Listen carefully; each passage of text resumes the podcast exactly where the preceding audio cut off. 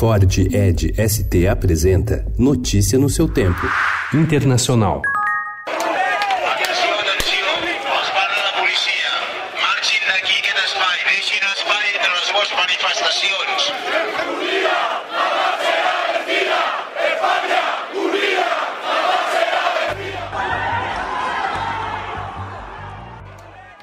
Uma greve geral de 24 horas e marchas paralisaram ontem a região da Catalunha e sua capital Barcelona no quinto dia de protestos contra as condenações de nove líderes independentistas que registraram novos confrontos. Segundo as autoridades, mais de meio milhão de pessoas tomaram o centro de Barcelona e o Passeio de Grácia foi tomado por uma onda amarela, vermelha e azul, as cores da bandeira independentista catalã. O clima festivo, que teve a participação de famílias com crianças pequenas, contrastou com episódios de violência nas imediações, onde centenas de jovens atearam fogo a barricadas improvisadas com latões de lixo e jogaram pedras, garrafas e outros objetos contundentes contra o cordão de isolamento que protegia a central da Polícia Nacional.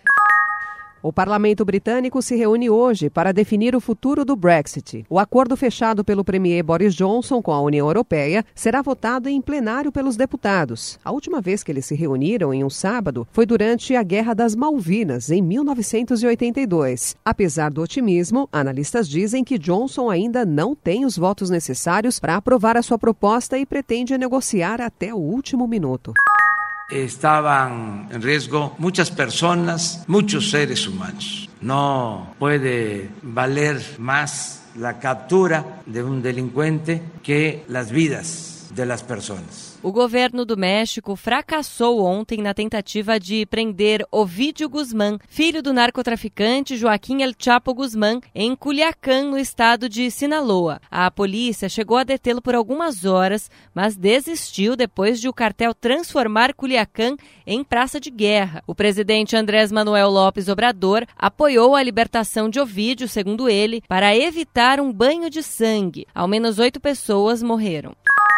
Inspetores da ONU disseram ontem que estão investigando acusações de que a Turquia teria usado armas químicas em pelo menos um ataque contra curdos na Síria. A Organização para a Proibição de Armas Químicas confirmou a investigação, que foi aberta depois que o Crescente Vermelho reportou que seis pacientes deram entrada em um hospital de Hasakah com queimaduras suspeitas. Notícia no seu tempo. É um oferecimento de Ford Edge ST, o SUV que coloca performance na sua rotina até na hora de você se informar afirmar.